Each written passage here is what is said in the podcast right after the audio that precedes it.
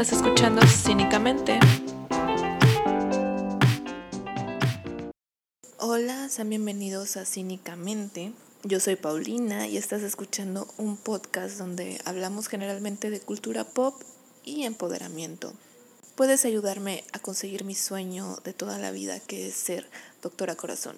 ¿Cómo puedes ayudar? Bueno, es muy fácil. Puedes seguir el Instagram Cínicamente P donde puedes dejar preguntas, algún consejo que quieras que te dé, etcétera, etcétera.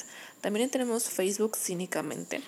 Bueno, no tiene está vacío porque estamos en construcción, o sea, no es broma, estoy pensando en cambiar la imagen de, del podcast. Moving on, el tema del que voy a hablar hoy es la cultura de cancelación, mejor conocido como cancel culture o calling out culture. ¿Y por qué quiero hablar de este tema? Porque han pasado cosas muy interesantes dentro de mi burbuja mediática, digo, mi burbuja de redes sociales sponsorizada por Mark Zuckerberg, este, donde yo he visto, he sido parte de la cancelación exhaustiva de J.K. Rowling. Yo no estoy de acuerdo. Yo sigo creyendo que J.K. Rowling es una gran escritora. Otro suceso que pues realmente me ha inspirado a querer discutir del tema, o más que nada ponerlo a, la mesa para debatir y, que todos demos nuestro punto de, de opinión al respecto, ha sido la cancelación de Shalon Lester.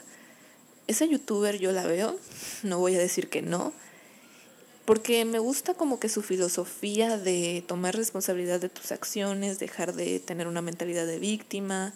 Ella no es una persona muy políticamente correcta y yo creo que por eso a muchas personas, especialmente a jóvenes de 20 años, menos de 20 años, les ha ofendido, o también creo que personas más adultas les ha ofendido, pero en lo personal yo nunca me he ofendido y creo que ella tiene puntos válidos muy certeros como el hecho de que ninguna mujer es el centro de rehabilitación de nadie. Yo estoy de acuerdo con ese statement y me mantengo en ese statement.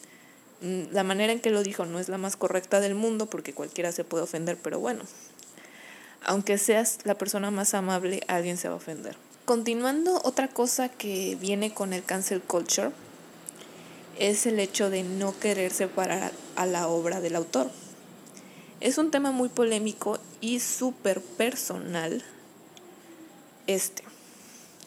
En lo personal, yo creo que todos tenemos derecho a la libertad de elegir. Y con esto me refiero a que tú tienes el de, o sea, tú deberías de tener el derecho de elegir si consumes o no el producto de alguien que no le cae bien a la gente, por el motivo que sea. Entiendo que prefieran no consumir su producto porque si es un pedófilo, etcétera, pues realmente no quieres como apoyar a esa persona. Pero yo creo que de todas maneras tenemos el derecho de elegir. Yo no abogo por la censura de ninguna manera. ¿Cómo voy a tratar el tema de la cultura de cancelación? Bueno, voy a dar, pues, voy a dar puntos positivos como puntos negativos. Comenzaré pues definiendo, creo que con los ejemplos que he dado más o menos, pueden entender qué es la cultura de cancelación. Pero por si no quedó claro, la cultura de cancelación se refiere a la práctica pública de quitarle el apoyo, cancelar a figuras públicas y compañías después de que han hecho algo que es considerado ofensivo. Esta cultura de cancelación sucede más en las redes sociales, es decir, en Twitter principalmente, pero hay un artículo ya de New York Times donde hablan de cómo esta cultura de cancelación se fue hacia la vida pública, hacia las escuelas y cómo los adolescentes tratan la cancelación. Es decir, si una persona está escuchando una canción de un rapero que resulta que, que violó a alguien o lo que sea, le dejan de hablar por completo porque pues, está cancelado. Y ejemplos así también da el New York Times. Si nos ponemos a pensar, el New York Times tiene como una agenda muy clara y es que está en contra de la cultura de cancelación. De hecho, ellos hicieron una sátira muy graciosa sobre la cultura de, de, esta cultura y la transfieren a épocas medievales. Es muy curioso porque se parece mucho a, a, las cacerías de brujas. Algo que en general estas personas que les encanta cancelar, pues traen como algo negativo y, y como una excusa para la revolución, ¿no? O sea, no. Es muy curioso porque estas personas que cancelan se quejan y ven mal la cacería de brujas. Para contrastar esto y no verme tan propagandística o para que se note tanto mi, mis tendencias, mis tendencias ideológicas, podemos contrastar que la cultura de cancelación no es igual a las cacerías de bruja, pero sí a la guillotina cuando pues descabezaron a, a María Antonieta y al Luis, bueno, su marido, el rey de Francia, en la Revolución Francesa. Es como más, bueno, es visto como una revolución, es como el pueblo retomando su, su poder de justicia y todo esto bonito. Yo creo que los aspectos positivos de la cultura de cancelación es el hecho de querer buscar que alguien se haga responsable de sus acciones, de sus comentarios, de, pues, más que nada enseñarle a la gente que estas personas públicas han hecho estas cosas cuestionables y realmente pues no veo mal que como quien dice lo expongan, más que nada para que uno como persona no pública pues aprenda y no cometa los mismos errores. En ese aspecto como de aprendizaje me parece fantástico. Sin embargo, dentro de su nombre ya viene el aspecto de cancelarlo y de creer que no tiene derecho a cambiar o que nunca va a cambiar, cuando debería de ser más o menos como una mesa para decir, mira, puedes cambiar, esto estás haciendo mal por esto y por esto, mira, podrías hacer esto, piensa antes, etc. En mi perspectiva parece más una cacería de brujas que el pueblo retomando su poder, pero bueno. Y de hecho cabe recordar que estas prácticas de las redes sociales vinieron con el Me que es una manera muy bonita de de unirse y contar sus experiencias de acoso y, y todas estas cuestiones que en teoría son positivas porque pues realmente si la justicia no te está escuchando, pues está bien que te hagas escuchar y también para este mandarla para mandar el mensaje de que son cosas que se tienen que denunciar, aunque sea en Twitter. Otro aspecto positivo es el ejercer la libertad de expresión. Las tecnologías nos han dado esta hermosa facilidad de expresar nuestras opiniones, entonces ¿por qué no podemos criticar algo que veamos mal? Me parece totalmente lícito y que se haga pues no veo nada de malo. Hasta ahí todo bien. Otro aspecto positivo es que como son tan virales, uno va detectando estas acciones que realmente pues coartan la libertad de otras personas. Aunque un tweet racista no esté oprimiendo a nadie, ese tuit racista puede ayudar a que alguien realmente oprima a alguien. Entonces en esa parte tiene todo de positivo y no podremos estar en contra. Pero pues sí es cuestionable. Y es muy importante pues cuestionar las cosas y de hecho si la cultura de cancelación se trata de cuestionar pues tionémonosla. Ahora ya voy a pasar a los aspectos negativos. Un aspecto negativo que yo le encuentro es esta moralidad facilona que hay en la sociedad. Es como de, ¿es blanco o es negro? ¿Estás bien o estás mal? ¿Eres moral o eres amoral? Cuando en teoría somos personas completamente complejas, llenas de matices, hemos tenido vivencias súper distintas unos de otros y no podemos como que esperar que si yo tuve cierta educación, Juanito también la tenga. En ese aspecto, volviendo a lo positivo, no está mal que tú vayas con Pepito o con Juanito y le digas, oye Juanito, mira lo que estás haciendo, pues mira, no está muy bien que lo hagas. Tampoco se trata como de obligarlo, pero esta cultura de cancelación para mí sí trae esto de obligar, de censurar, de quiero sentirme a salvo. Que queramos eso y que sea lo ideal, pues sí, pero no lo es. La realidad no es así. Para mí no es una crítica constructiva, ya se vuelve como muy personal y muchas veces a las personas que estamos pues criticando en el sentido de la cultura de cancelación, no las conocemos. Realmente estamos hablando de alguien que no tenemos ni idea y no le estamos dando como espacio a la mejora, ¿no? No le estamos haciendo crecer. como que lo queremos cortar así de, no, mira, hiciste algo mal, desaparece de la faz de la tierra. Sobre esta línea podemos entender que se está quitando la presunción de inocencia. En esta crítica, que no es nada constructiva, no estamos presentando realmente pruebas contundentes de que esta persona merece ser castigada, porque ¿qué tal si hace 10 años pensaba otra cosa que hoy no piensa hoy? Dentro de esta cultura suele hacerse mucho esto de buscar en el pasado de la persona como para quemarla y decir, mira, es una persona horrible, no hay que apoyarla porque hace 10 años dijo tal cosa, cuando no podemos medir con la misma cinta actual a la de hace 10 años. Hace 10 años la verdad es que no había tanta visibilidad transexual, por ejemplo, y era normal que una persona como que los viera con reticencia. Entonces, si alguien en ese entonces los criticaba, tiene que ser cancelado ahora cuando ya no piensa así, no entiendo. Alguien que ha hablado sobre los efectos de la cultura de cancelación es Taylor Swift. Ella yo creo que es de los primeros que han tenido como que una cancelación tan masiva que gente que ni yo creo que ni habla de Taylor Swift supo del drama de Kim Kardashian con Kanye West. Ella habló de que fue horrible para ella, o sea que a pesar de que no es una experiencia real porque mucha gente cuando apela positivamente a la cultura de cancelación habla de esto, de que la cultura de, la cultura de cancelación no es real porque es en línea, entonces es como de tú puedes apagar tu computadora y no pasa nada, ¿no? Pero resulta que hay personas a las que sí les afecta. A Taylor Swift le afectó emocionalmente porque ella leyó como quien dice la opinión que tenían de ella de una manera muy negativa. Cuando sí, Taylor Swift podrá hacer todo lo que yo he dicho que es, pero al final de cuentas es una persona y todos merecemos respeto. Y la cultura de cancelación apela al respeto, pero no lo tiene por la otra persona.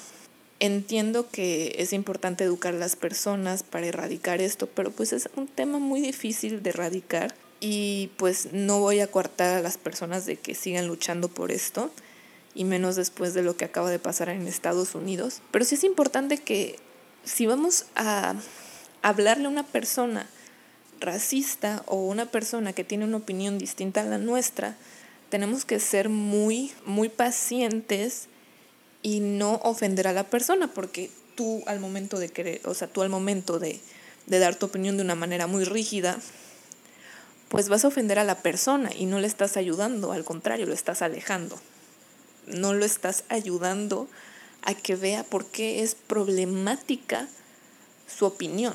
De todas maneras es importante la diversidad de opiniones porque no está bien que todos pensemos igual, no me parece sano para nadie, no que apoye opiniones opresivas o por así decirlo.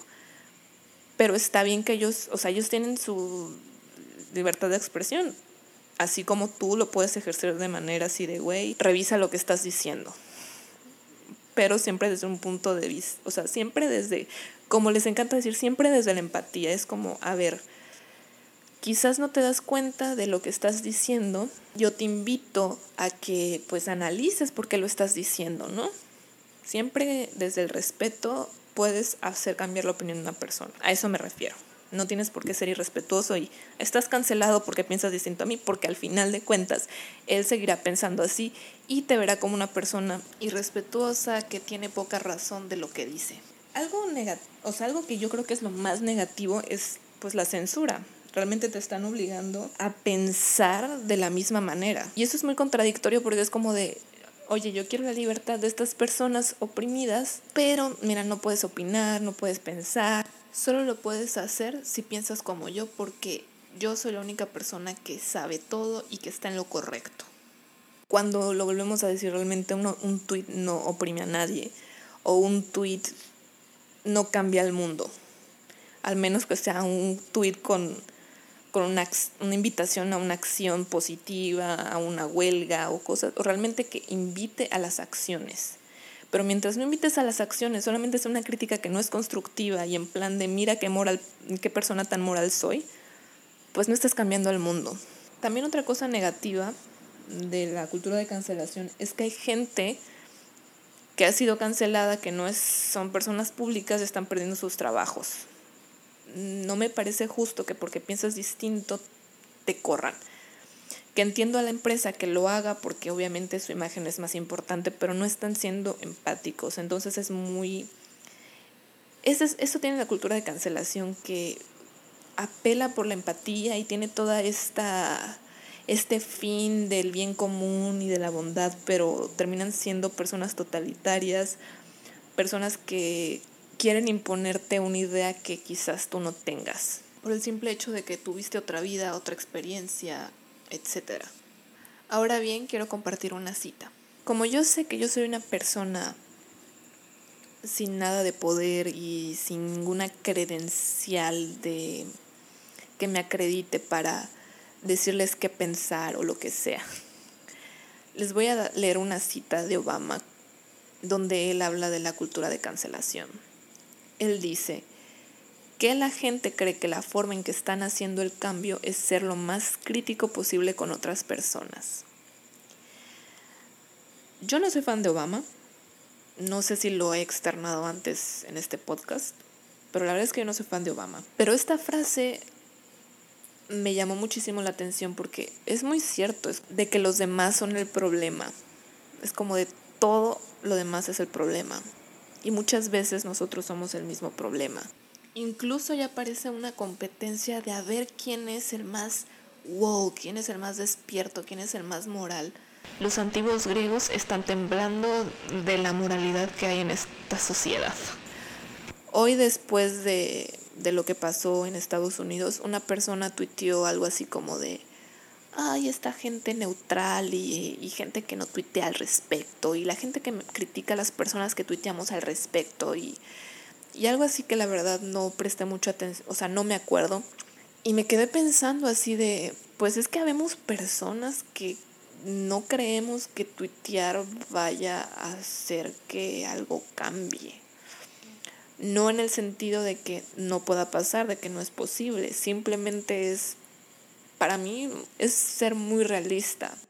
Incluso no externas tu apoyo o no tuiteas porque no sabes realmente cómo ayudar, porque quizás si quieres ayudar, pero no crees que esa manera es la adecuada y en sí no criticas a la gente que tuitea o a la gente que critica a los que tuitean, simplemente estás como que en una posición de pues estoy como indignado, pero no sé qué hacer.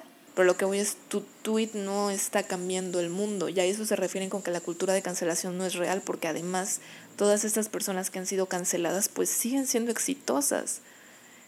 Y eso es algo muy curioso. Cuando tú quieres cancelar a una persona, lo mejor que puedes hacer es no hablar de esa persona, no darle importancia, que es la manera en que están cancelando realmente a personas normales, ¿no? Así como de, ah, no me gusta cómo piensas, pues adiós, te elimino de mi vida. Pero de todas maneras estas acciones no están cambiando el mundo. Lo que cambia el mundo son acciones quieres hacer algo por cambiar el mundo, haz algo. No sé qué puedas hacer. Quizás tuitear sí esté ayudando, no lo sé. Pero haz algo. Si quieres que cambie, haz algo y no vengas con a juzgar a personas que no estén haciendo nada porque quizás no creen que harán algo o no encuentran la manera en que puedan ayudar. Una forma de ayudar es tuitear maneras en las que puedes ayudar. Esa es una muy buena idea para tuitear. Estás de esa manera, usando las redes sociales de una manera asertiva, pero tuiteando, criticando al fulanito que no está de acuerdo contigo, no va a cambiar el mundo. Y eso es algo muy curioso porque acabo de leer un, un libro que dice, la única manera de eliminar una narrativa es creando otra. El libro se llama El poder de las historias y lo menciono para que no crean que estoy inventando cosas. Si tú le das atención, mucha atención a una narrativa, la quemas, la haces prohibida, lo que tú quieras, la gente no va a dejar de consumir esa narrativa porque va a seguir, le va a dar igual. O igual hasta le vas a crear más morbo. Hasta puedes empezar a crear mártires, lo que va a ayudar a sus ideas negativas. Otro aspecto negativo es que pues quieren censurar el arte para que no sea como ofensivo y de hecho de eso se trata, o sea, hablemos de que el arte se trata de provocar, el arte tiene que despertarte cosas, no tiene por qué ser un lugar seguro. Una manera en que se puede ayudar es cambiando la narrativa, es decir, empieza a hablar positivamente de los negros, empieza a compartir todas esas personas de color que han sido silenciadas, al, o sea, durante todos estos siglos que han sido esclavos y que han sido discriminados. Hay un montón de cosas que puedes hacer para cambiar y para visibilizar y para hacer evidente de que el racismo es una estupidez que criticar a una persona que es racista, porque no la vas a cambiar, no le estás educando. Está bien que le impongas un castigo, eso es algo positivo, que le llames la atención, eso es algo positivo pero que le prestes demasiada atención, pues él está recibiendo atención, entonces está diciendo cuál es mi castigo. Al contrario, me estás dando fama.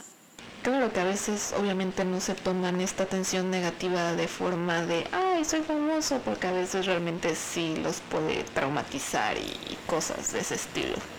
Eso es lo que yo trato de, de predicar, por eso siempre, bueno, no siempre, pero a veces sí trato como de, por ejemplo, de de ser más consciente en las películas que veo, pues trato de ver películas hechas por mujer. No es como mi prioridad, pero digo, oye, esta película se ve buena y es dirigida por una mujer, con más razón voy y, y la veo, ¿no? Ya está, a veces veo la película y digo, mm, vamos a ver si es director o directora. No en el sentido de, ah, porque es director no la voy a ver, sino en el sentido de quiero ver qué perspectiva hay en esta película para entenderla mejor, porque he visto esta semana dos películas francesas, sale el mismo actor, y me llamó la atención porque las dos son un poco similares. Pero se ve mucho la, la perspectiva masculina y es muy, es muy fuerte, pero me gustó una porque son dos mundos paralelos y en un mundo él fue exitoso, pero él fue exitoso por todos los sacrificios que hizo la chica, lo cual es un poco cuestionable y un poco negativo y un poco raro medio ahí, pero es como que muy, muy gracioso ese aspecto. Y, y ella sin él, pues fue súper exitosa. Entonces son esas cuestiones que uno dice, mmm, interesante, ¿no? O sea, me gusta, pero no me asusta. Y la otra, pues no, no trataba en sí de eso, pero pues realmente Realmente creo que la segunda película que vi sí tenía como que más este aspecto real. Realmente plasmó bien a la mujer, pero era como que un poco invisibilizada, no, no de manera muy descarada y muy fea, como otras películas que son comedias románticas que de verdad es como... Es que estaba pensando el otro día que me encanta 10 cosas que de ti. Y realmente el protagonista es el el chico este que se queda con la hermana de Kat, aunque te parece, aunque te quieren decir que Kat es la protagonista. Es como, o sea, son esas cosas que uno se queda pensando así, de, qué interesante.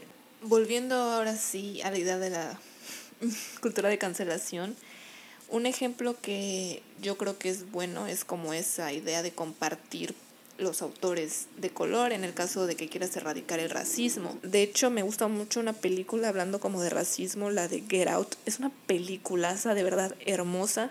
Y ahí me encanta lo que dice Jordan Peele porque no me causa ningún conflicto en absoluto que él diga, la verdad es que no quiero trabajar con muchos actores blancos. Güey, estás en tu derecho.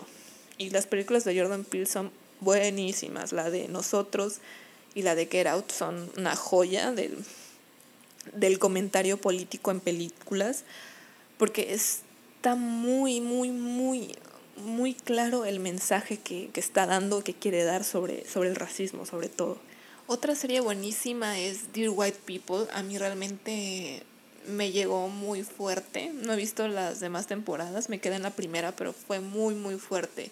Yo creo que son contenidos que les puedes recomendar y que quizás pues no le den la oportunidad o no, ya será su problema, pero siempre yendo desde un lugar de mira, esta es una opción para que tengas empatía, ¿no? Y, y descubras otras realidades, porque está bien presentarle a otras personas esas realidades y siempre está súper bien abrir discusiones y debates. Pero la cuestión de la cultura de cancelación es que no está abriendo al debate, es como de es sí o es no. Para concluir, realmente mi problema con la cultura de cancelación, como se habrán dado cuenta, no soy fan, es la doble moral que hay detrás. Es como toda esta medio noción interesante de los fariseos en, en la Biblia. Y por si no se acuerdan o realmente nunca han llevado catecismo o lo que sea, los fariseos son personas que se caracterizan por observar escrupulosamente y con cierta afectación los preceptos de la ley mosaica. En general se interesaban más por la manifestación externa de sus preceptos que seguir el espíritu de la ley. Es decir, la cultura de la cancelación. Si quieres puedes criticar y todo esto, pero tienes que aprender cómo hacerlo y siempre desde, realmente desde el espíritu real y la convicción real, no públicamente, porque lo público, ¿por qué lo haces público? ¿Quieres tener alabanzas o cuál es la idea de que lo hagas? ¿Cuál es el chiste, no? Creo que es importante enseñar y pues compartir tu opinión, aunque estés de acuerdo con la cultura de cancelación, puedes externar siempre lo que tú creas. Y bueno, espero les haya gustado esta, este episodio. Y si no, pues siempre puedes quejarte en el Instagram cínicamente P o en el Facebook cínicamente. Estate atento porque vamos a cambiar próximamente de imagen. Entonces nos estamos viendo hasta la próxima. Vela, chao.